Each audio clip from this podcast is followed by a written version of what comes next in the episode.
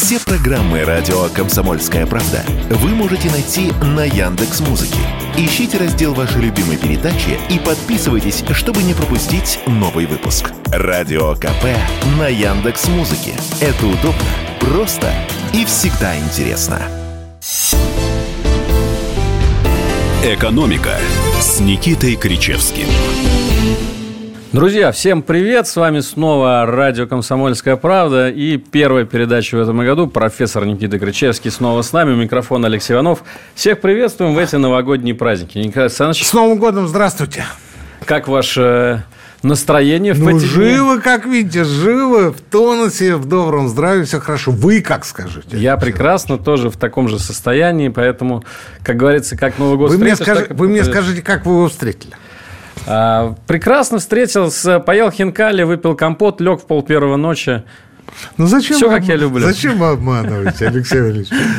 Вы, наверное, поели хинкали, потом люля. Ну, вы же известный любитель восточной кухни. Люлей, да. да.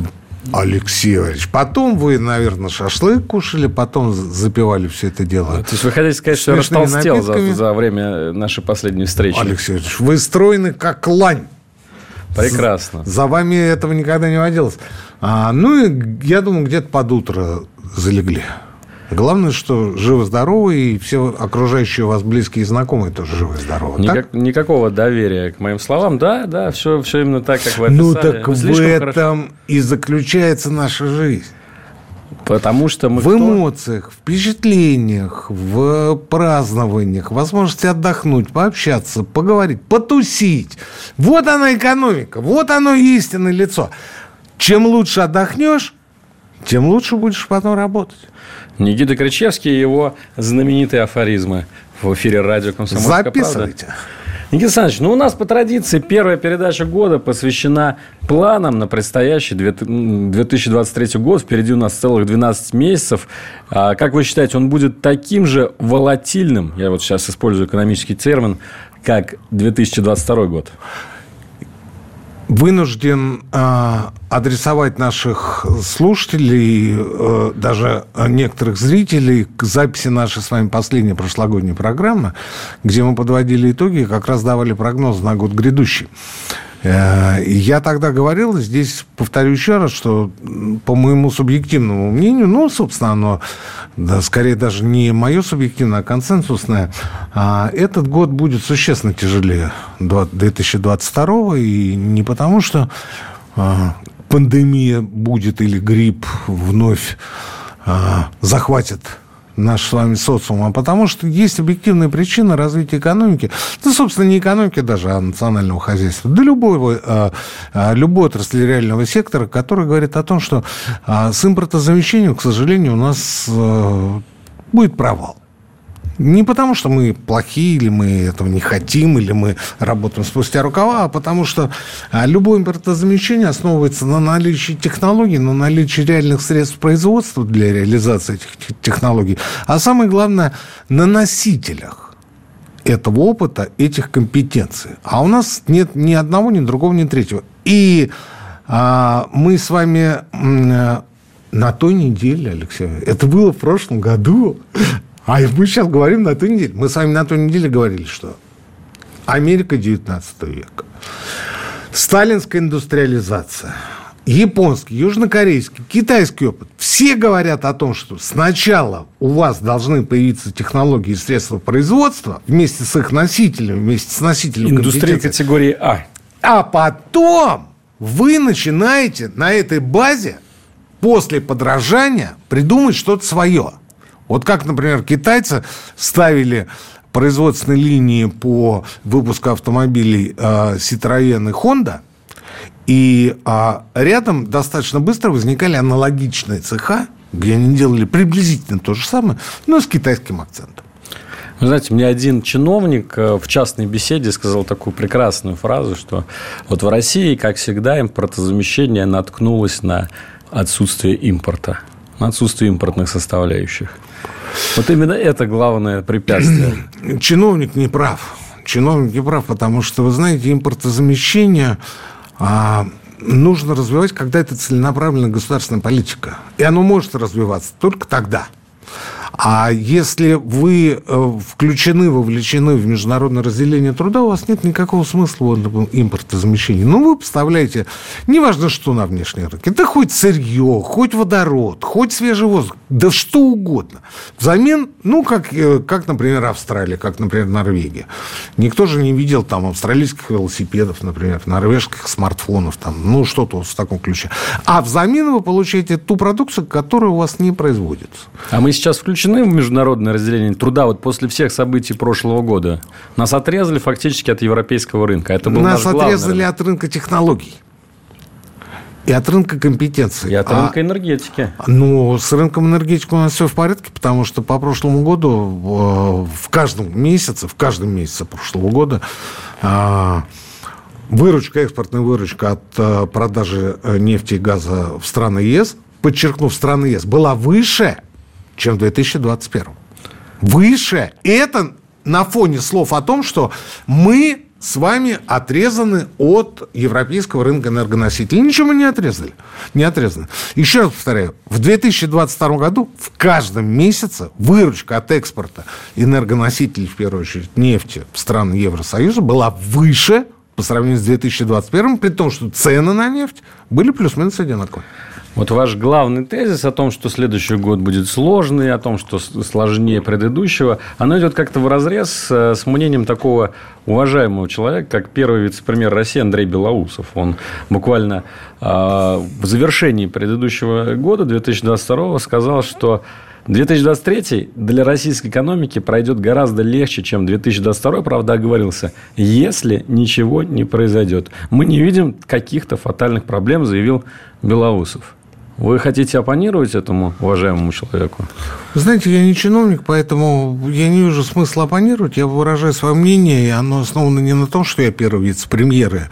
а Я выступаю носителем а, психотерапевтического эффекта для экономики, для общества в целом. Да? Ну, я же первый вице-премьер, а должен людей успокоить, особенно перед Новым годом. Ну, как я могу сказать, следующий год будет хуже. Нормально, и как вот люди будут встречать Новый год. Вот, все было бы хорошо, ребят. Ну, вот помните, вот Белоусов, это из правительства, сказал, что в этом году будет тяжело. а Поэтому вот э, давайте-ка чокаясь. Ну, нормально. Ну, сами понимаете.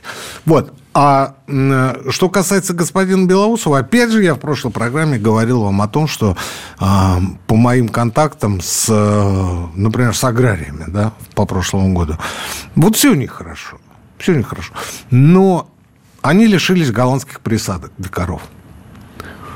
И коровы вместо того, чтобы а, по-прежнему находиться в хорошем пищеварении, э, начали м, хуже переваривать ту пищу, которую им дают.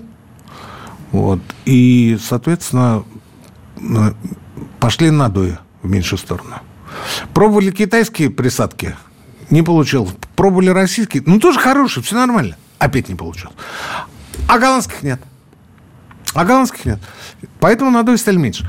А, И из того же, э, из той же сельхозартели а, пример по поводу запчастей к автотехнике. Они уже привыкли работать на иностранной. Она хорошая, она качественная. И, в общем, никогда проблем не было ни с запчастями, ни с чем. А в прошлом году оказалось, что вот э, тут бы надо что-нибудь поменять, подделать, подкрутить. А нечем. А. Это не потому, что... Вот вы мне ответьте, как можно импортозаместить эти вещи. Нет, со временем-то, да, ну, конечно. Но мы же хотим уже вот сейчас, чтобы здесь и, и сразу... Удивительная вещь э, насадки для коров. Я не думал, что Присадки. это такая... та- так- присадки, да. Что это такое сложное производство, как э, смартфон или там наночипы какие-то. Слушайте, это обычная история для улучшения пищеварения. Но почему она не может быть реализована в наших Не степях? Не знаю. Не знаю. А, точнее, знаю, не, в ней не было необходимости. Вы знаете, как говорят? А вот, вот где вы были 8 лет, да? Ну, так, абстрактно. Ну, только из экономической оперы. А, этим надо было заниматься, мол, раньше. Раньше.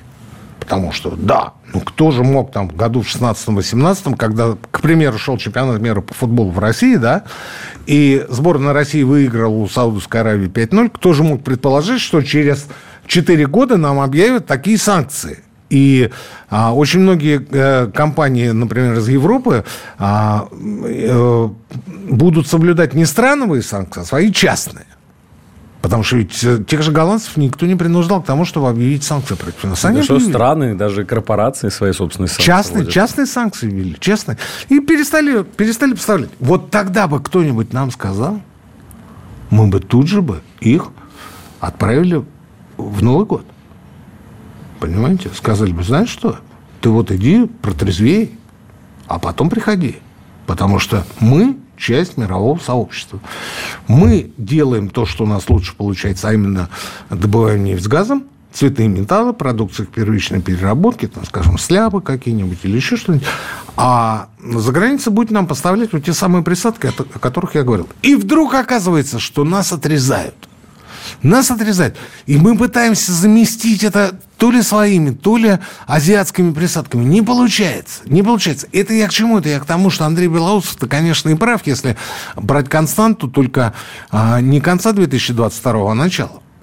Вот если говорить по константе, проецировать ее на этот год, то тогда я с ним согласен.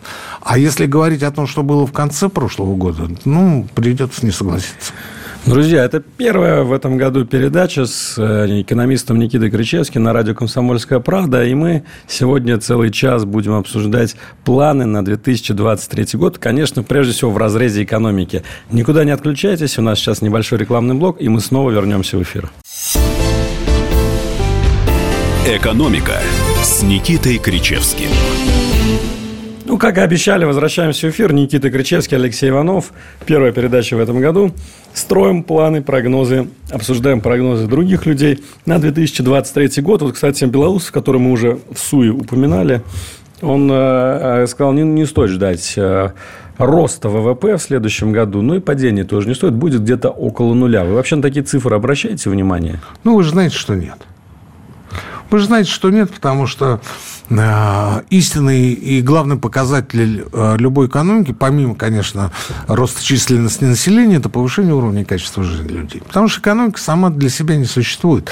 И вот эти вот, э, извините за мат терки, по поводу роста или там снижения ВВП. Это атовизм, пережиток, архаизм из ну, 90-х, наверное, когда вот это было, да, вот, будет рост ВВП. Ну, давайте смотреть на прошлое десятилетие. А в течение всего а, второго десятилетия 21 века ВВП страны стагнировал. А, прирост составлял ежегодно порядка там, полутора 1,6%. При этом бюджетные доходы росли на десятки процентов. И также росли взносы в социальные фонды. А реальные доходы людей – с 2012 года падали. Ну и кому нужен этот ваш рост? Да пусть даже полтора процента.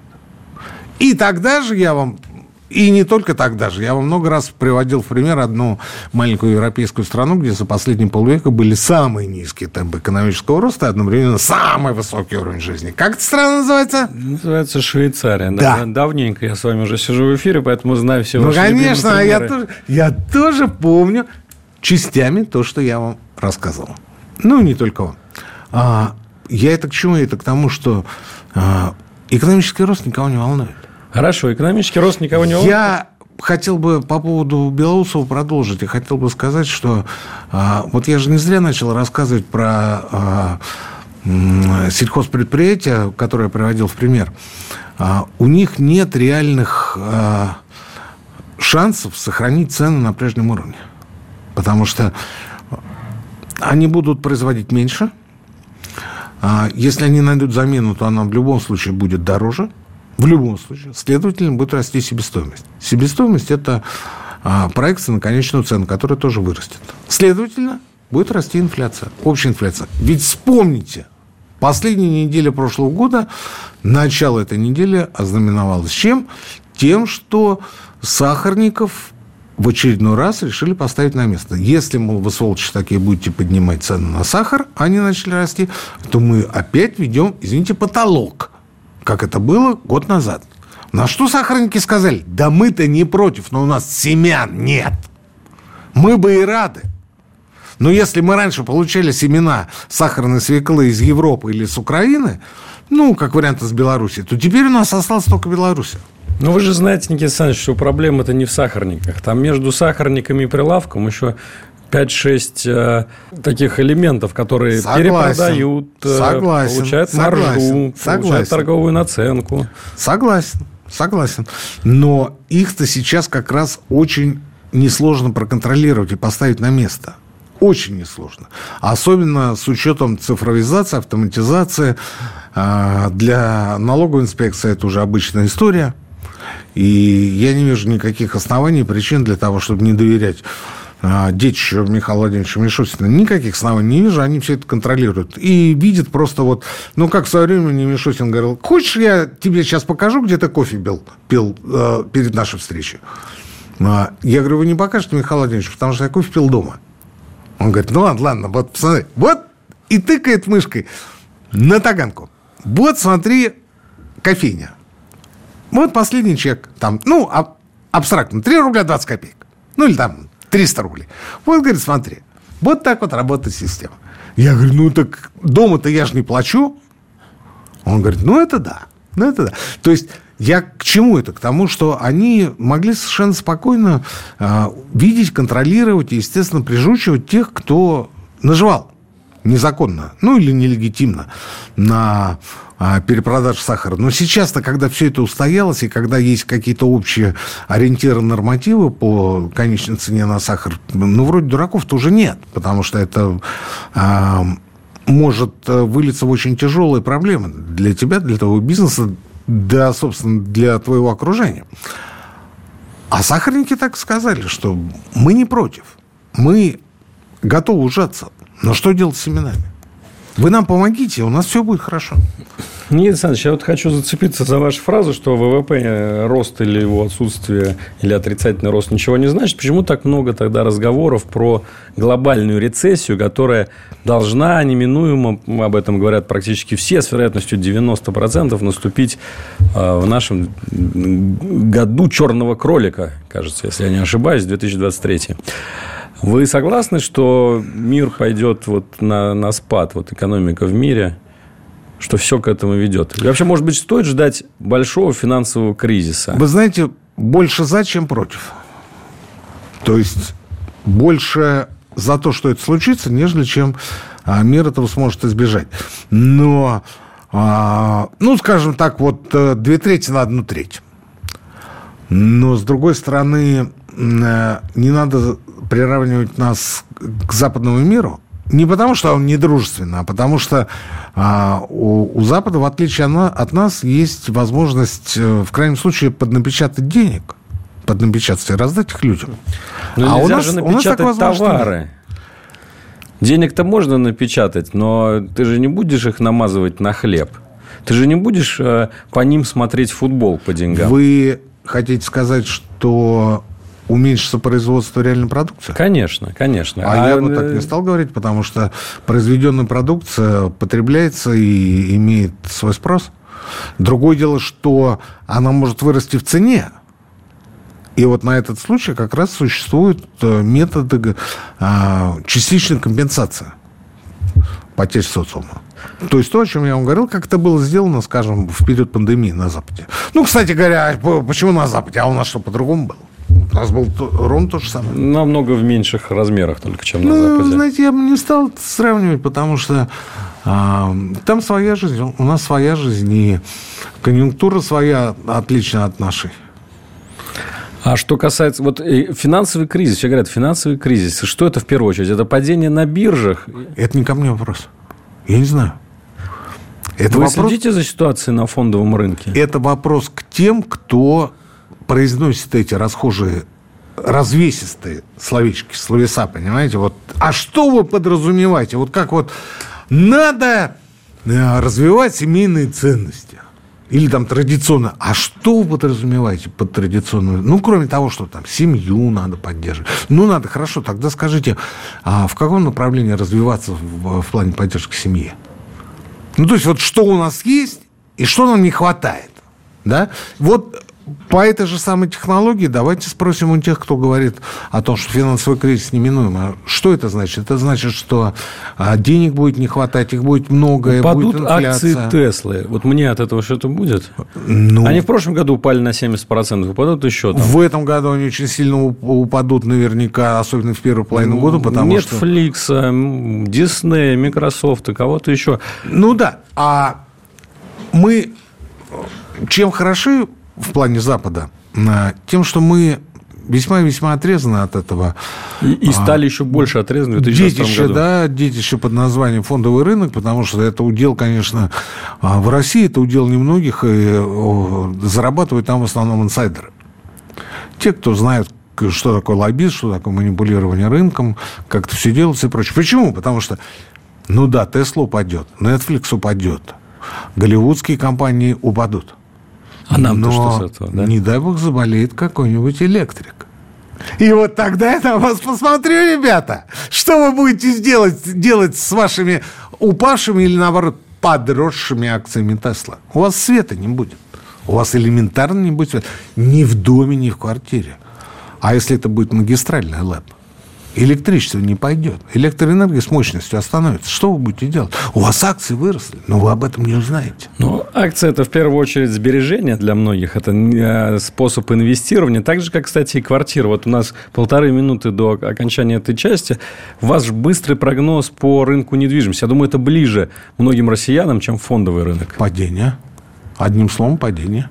Насколько Не крутое? обвала падения, а вот насколько прогнозируете все, только не цены. Перерыв, Алексей Валерьевич. Еще минута. Еще минута. Вот ты посмотрел. Ну, С вами невозможно работать.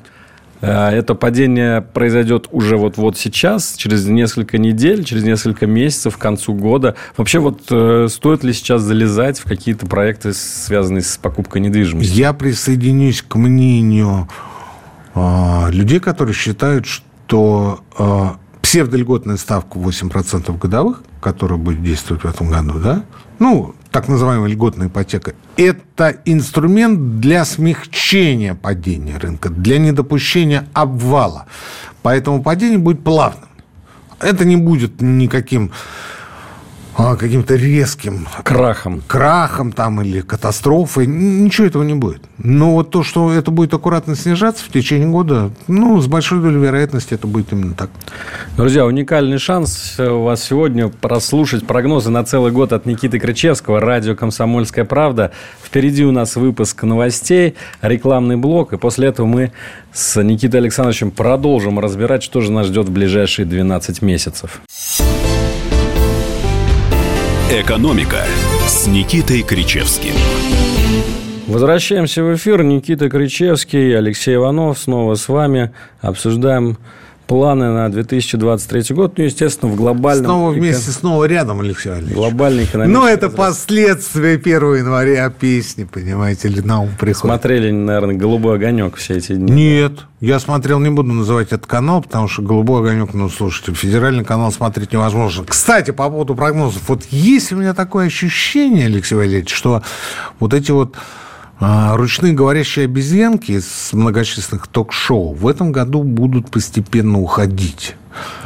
Вместе с а, теми ток-шоу, которые мы с вами не смотрим. И одно из пожеланий по поводу сохранения ментального психического здоровья к моим слушателям, да и к вашим зрителям тоже, Алексей Валерьевич, не смотрите федеральный канал. По крайней мере, до обеда.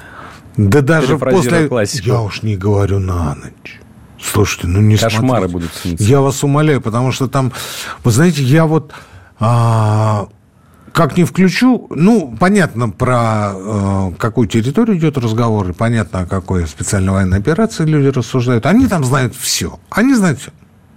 Но когда я занимаюсь физкультурой в фитнес-центре, там работает телевизор, и они рассуждают о футболе. Те Те же самые люди говорят о футболе. Я думаю, А год назад те же самые люди рассуждали про коронавирус. да, про ковид, конечно. Мы Вот. еще не знаем, о чем они будут говорить в 2023 году. Скорее всего, про финансовый кризис. Я Ну, не уверен, что они будут вообще что-то говорить вот в этом году. э, И для них это трагедия в определенном смысле, потому что, ну, я в этой тусовке человек не чужой, и я знаю, что многие сделали участие в этих ток-шоу своим постоянным заработком. Там же платят практически за каждый эфир. И платят неплохие деньги. Нехорошие. Нехорошие. Но если ты а, участвуешь а, практически каждый день, то ты по месяцу будешь получать очень-очень неплохие деньги. Так вот, этим людям придется искать другую работу. Ну, или подработку, скажем. Как ну, заведут так. себе телеграм-канал, например. А, Алексей Валерьевич, его надо раскрутить. А сейчас там конкурент? А да? сейчас это очень сложно, потому что, опять же, мы с вами говорили, а, по прошлому году в, в телеге 11 миллионов аккаунтов. 11 миллионов. ВКонтакте 28, а в телеге 11. И каждый хочет и иметь как можно большее число подписчиков. Это удается единицам, и единицам из миллионов. Из миллионов. И очень-очень сложно а, привлечь, завлечь аудиторию. Почему столько рекламы в прошлом году было в телеграм-каналах по поводу только-только нарождающихся а, аккаунтов, мол, очень интересно, подписывайтесь. Ну, каналов имеете. Да, именно канал. Именно канал. Сейчас их меньше стало, но по прошлому году практически каждый день, я вот по своему телеграм-каналу сужу, ну, каждый день были предложения и просьбы разместиться за деньги, без денег, там, по-всякому. По-всякому. И, естественно, размещал. Естественно, размещал, особенно когда это касалось там, а, близких людей, например, таких, как вы, Алексей Валерьевич. Ну, вас я не то, что размещал там ваше объявление, там оно а, конечно, безумно красивы по своей прекрасности. Я размещал ваши репосты, когда вы, Алексей Валерьевич, писали о каких-то очередных экзерсисах мировой экономики. Хоть вы и международный политика, но а, мастерство-то не пропьешь. Телеграм-канал Никита Кричевский, телеграм-канал «Хроники пикирующего капитализма» – это ваши Еще раз, «Хроники пикирующего капитализма». И телеграм-канал Никита Кричевский, который так и называется банально – Никита Кричевский. Ну, или антискреп по-старому. Антискрепа.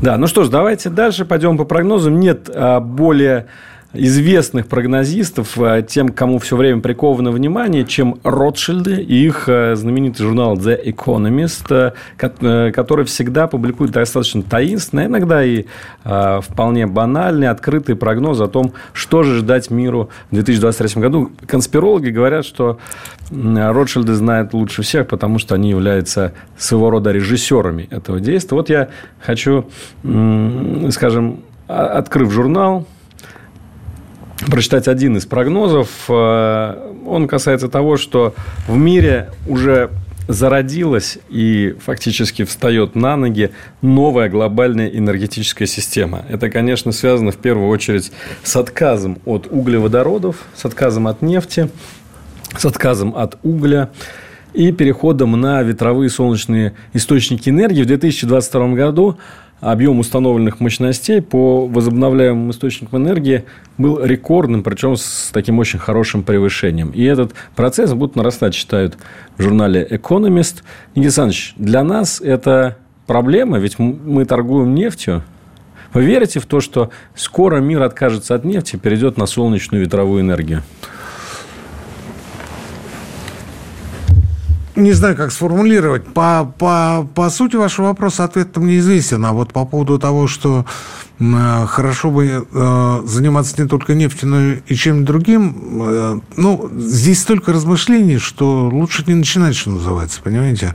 Потому что вот если я скажу, что надо э, развивать нефть и газопереработку, следующая мысль. Это же импортозамещение, то есть импортная технология. Где их взять? Ну, по крайней мере, нефтехимия у нас в стране более-менее существует. Так она устаревшая.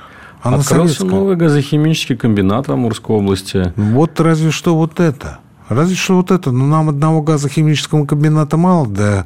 Особенно если учесть, что по, та часть России, которая за Уралом, у нас практически не газифицирована. Нам сначала газифицировать населенный пункт, а потом уже открывать газохимические комбинаты. Вот тут какое-то несоответствие.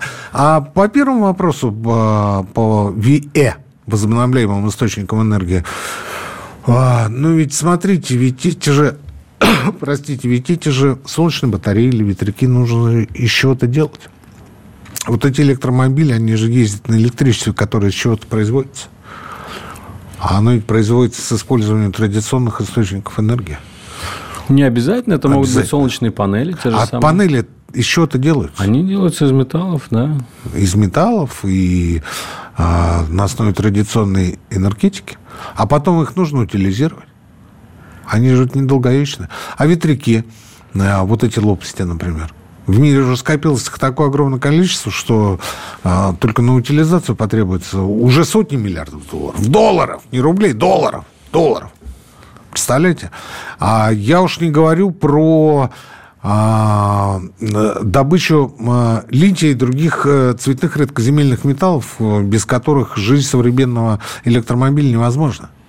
Ведь их тоже надо каким-то образом добывать, а, а для начала надо, для начала надо а, получить из сырья, из, а, собственно, руды надо получить тот, тот самый металл, который тоже может производиться лишь а, при условии наличия источников энергии. Где их взять? Где их взять? Это вопрос, это проблема. И а, почему вот те, которых вы причисляете к Ротшильдам, я имею в виду журнал «Экономист», говорит о том, что вот в мире уже практически зародилась и вовсю там в недрах там, значит, уже шевелится а, альтернативная энергетика. Ну, потому что есть э, вполне реальные конкретные фондовые интересы. Потому что есть ценные бумаги этих альтернативных зеленых энергетических компаний. Есть инвесторы, которые бегают, прыгают, не знают, во что бы вложиться. А хедж-фонды им подскажут, что надо вкладываться в зеленую энергетику, потому что так написал журнал «Экономист». И вот вам круг замкнулся. Это больше похоже на какую-то финансовую пирамиду, то, что вы описываете. Она и есть финансовая пирамида. Так она и есть финансовая пирамида, потому что а, когда не получится, вы разведете руками и скажете, ну это же рынок, чуваки. Вы как хотели? Вы хотели, чтобы все только росло? Так не бывает. Хорошо, тогда вопрос по цене на нефть. Вот э, говоря о прогнозах, есть такой знаменитый нефтяной аналитик Даниэл Ергин. Он, несмотря на русскую фамилию, американец, э, автор бестселлера, который так называется «Нефть». И вот меня поразил прогноз его на 2023 год относительно цены на нефть. Он говорит, баррель будет стоить от 70 до 121 доллара. Но все равно, что ничего не сказал. То есть, такой разброс, ничего себе, да, на 50 долларов. Ну, это, знаете, так же, как а, в России есть некоторые аналитики, тоже в кавычках, которые говорят, доллар будет стоить в районе 70 рублей. Так он сейчас столько и стоит. Ну, или там 70-80 рублей. Ну, так вот так оно и есть. Так оно и есть. А ну, все равно, вот наш прогноз. Наш... А сколько было таких, которые еще месяц назад предсказывали, что до конца года он будет в районе 60 и вообще не сдвинется, потому что. И где они сейчас? Они предсказывают по новой. Их опять слушают.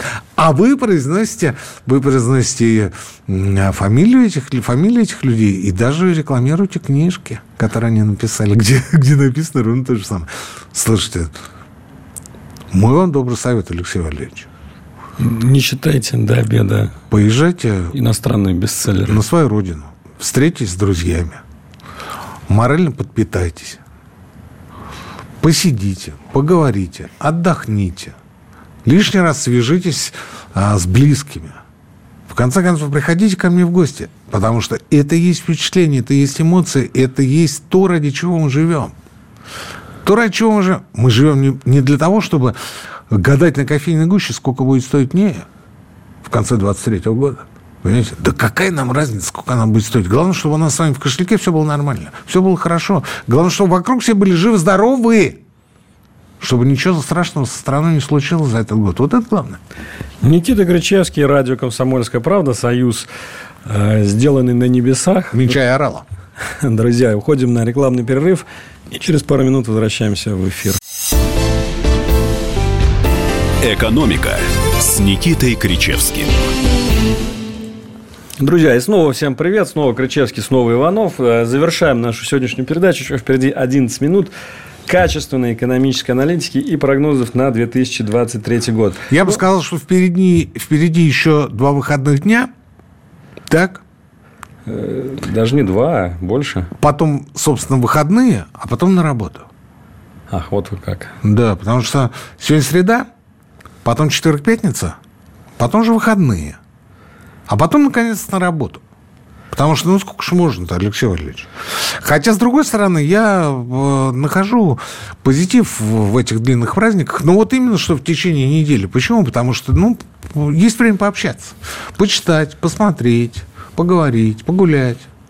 Насчет того, что больше времени проводить с детьми, тут я, конечно, не согласен с теми, кто вводил эти длинные выходные, потому что с детьми мы и так видимся и общаемся каждый день. Ну, я надеюсь, каждый день. Ну, правда, есть, наверное, отдельные экземпляры, которые это делают не каждый день, но основная масса населения, конечно, общается каждый день. Вот. А мне, знаете, что еще хотелось бы по поводу доллара и всего остального обсудить с вами? Курс на этот год. Потому что ведь, э, ну, по цене барреля нефти это очень важная информация, но она интересует в первую очередь, мне кажется, правительство. Ну, тех, кто зарабатывает, да, быть. тех, кто зарабатывает на этом. А народ, народ в основном интересуется судьбой доллара, потому что это есть настоящий инструмент, способ сбережения, накопления в стране. Несмотря ни на что. Вот как вот говорят, храните деньги в той валюте, которой вы больше доверяете, то есть в рублях. Я бы не стал так разбрасываться, знаете ли, нашей скрепой. А рубль это наша главная, одна из главных скреп. Ну уж по экономике это главное, это точно. Потому что времена меняются. Были цари. Сначала князья, потом цари. Потом генсеки. Потом президенты. А рубль как был, так и остается. Вот она скрипа. Чего вы ищете? Какие цены? Ну, хорошо, хорошо. Давайте, Давайте что, что будет с курсом? Так вот, вы знаете, с, у меня прогноз такой, что, опять же, не две трети, а три четверти того, что рубль в этом году будет слабеть. К сожалению, это объективно. Почему? Потому что если мы столкнемся с мировой рецессией, потребление нефти снизится. Если вот этот ваш товарищ, который а, знаменитый, как вы сказали, финансовый нефтяной Даниэль аналитик, а, да, опять за свое, вы там на зарплате у них, что ли? Вот если он окажется прав, и это будет в районе 70 долларов, то это опять же мы будем иметь проблемы с наполнением бюджета. А если санкции против российского нефтяного сектора будут разрастаться, и а, проклятые западники будут придумывать все новые и новые варианты для того, чтобы стреножить нашу нефтяную промышленность, то а, мы снова столкнемся с тем, что потребление нефти, точнее, продажа нефти, наш экспорт, экспорт нашей нефти будет уменьшаться. Следовательно, следовательно, мы будем наблюдать ослабление рубля – это объективно, это нормально. И если вы меня спросите, а в чем хранить сбережения, я отвечу, что вот э, как бы мне не хотелось сказать рубль, но в короткую, как говорят ваши фондовые друзья, Алексей Валерьевич, конечно, в рублях. А если в длинную, именно как сбережение, то в иностранной валюте. В юанях. Юань падает. За прошлый год он упал на 24%. И надо сказать, что. Там еще непонятная ситуация с Америкой, я имею в виду Китай и США. А, потому что а, в экономике они развивают свое сотрудничество. Ну, собственно, это нормально, так же, как вот и я вам говорил в начале программы, что а, экспорт нефти России в страны Евросоюза в этом году был выше, чем в прошлом, несмотря на санкции. Да, так вот, а в Китае, несмотря на воинственную риторику, которая день то дня все жестче, да, а, сейчас соображу, а, импорт импорт в Китай американских товаров вырос на 28%. Ну, правда, уже за позапрошлый год. Потому что прошлый год еще по итогам не подведен. А экспорт на 33 вырос. Представляете? Вот они говорят, да мы вот сейчас вон там все, понимаете, да мы крутые. Китайцы такие, и мы тоже крутые, мы сейчас как все. А в это время там одна, в одну сторону э, экспорт увеличивается на 28%, в другую сторону импорт увеличивается на 32,7%, практически на 3%. И это за год, это за год. То есть это я к чему? Это к тому, что экономика живет своей жизнью, а политика живет своей.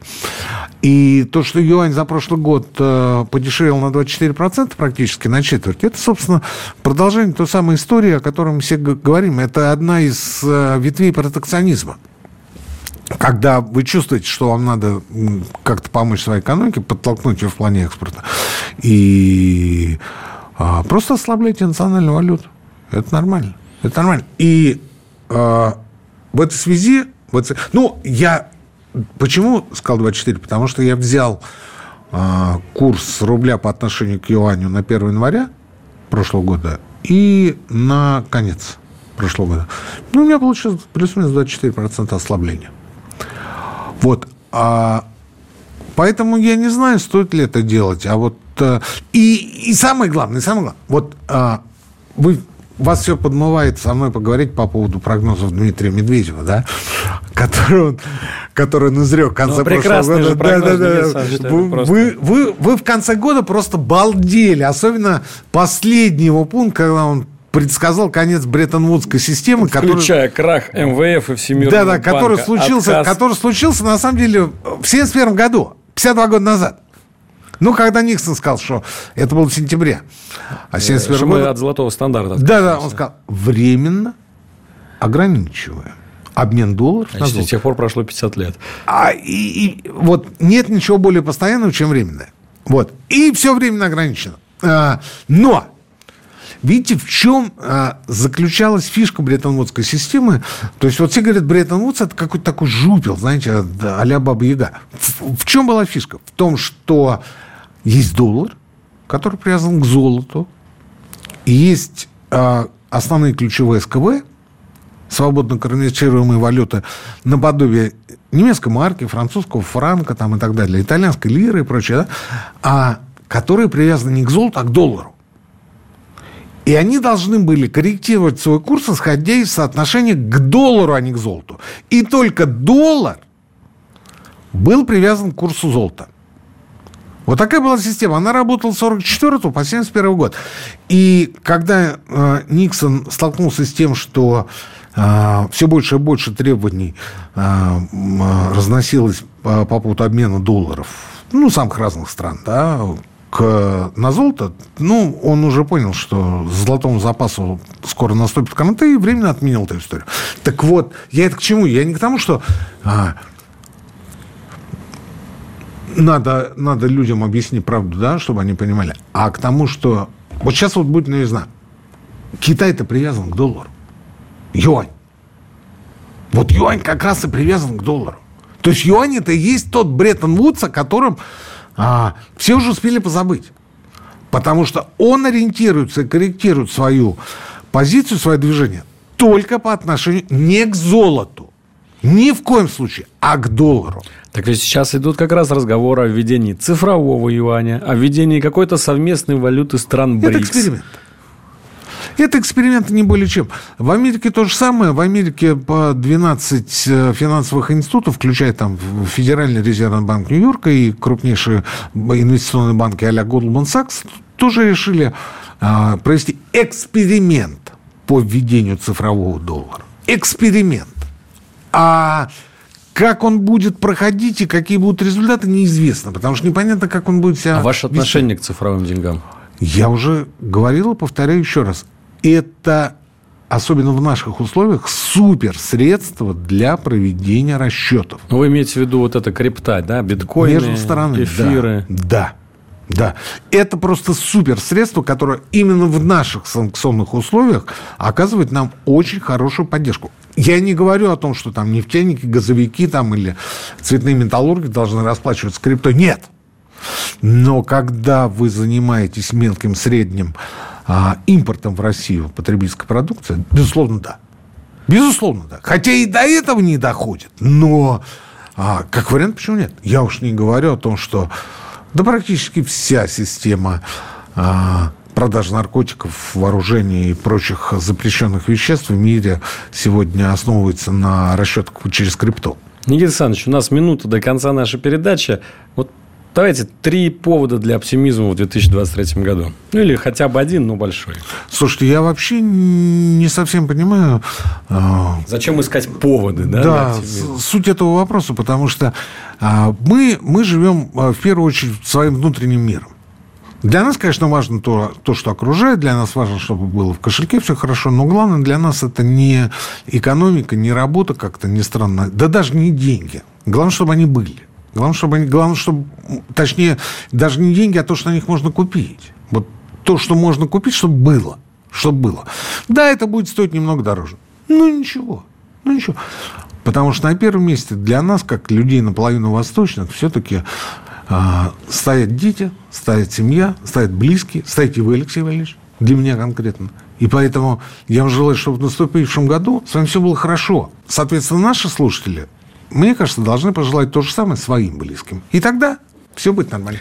Друзья, это был Никита Крачевский. Работаем для вас, работаем э, на следующей неделе, на неделе через одну. В общем, ждите нас по средам в 19.00 по московскому времени на радио «Комсомольская правда». Всего доброго. Экономика.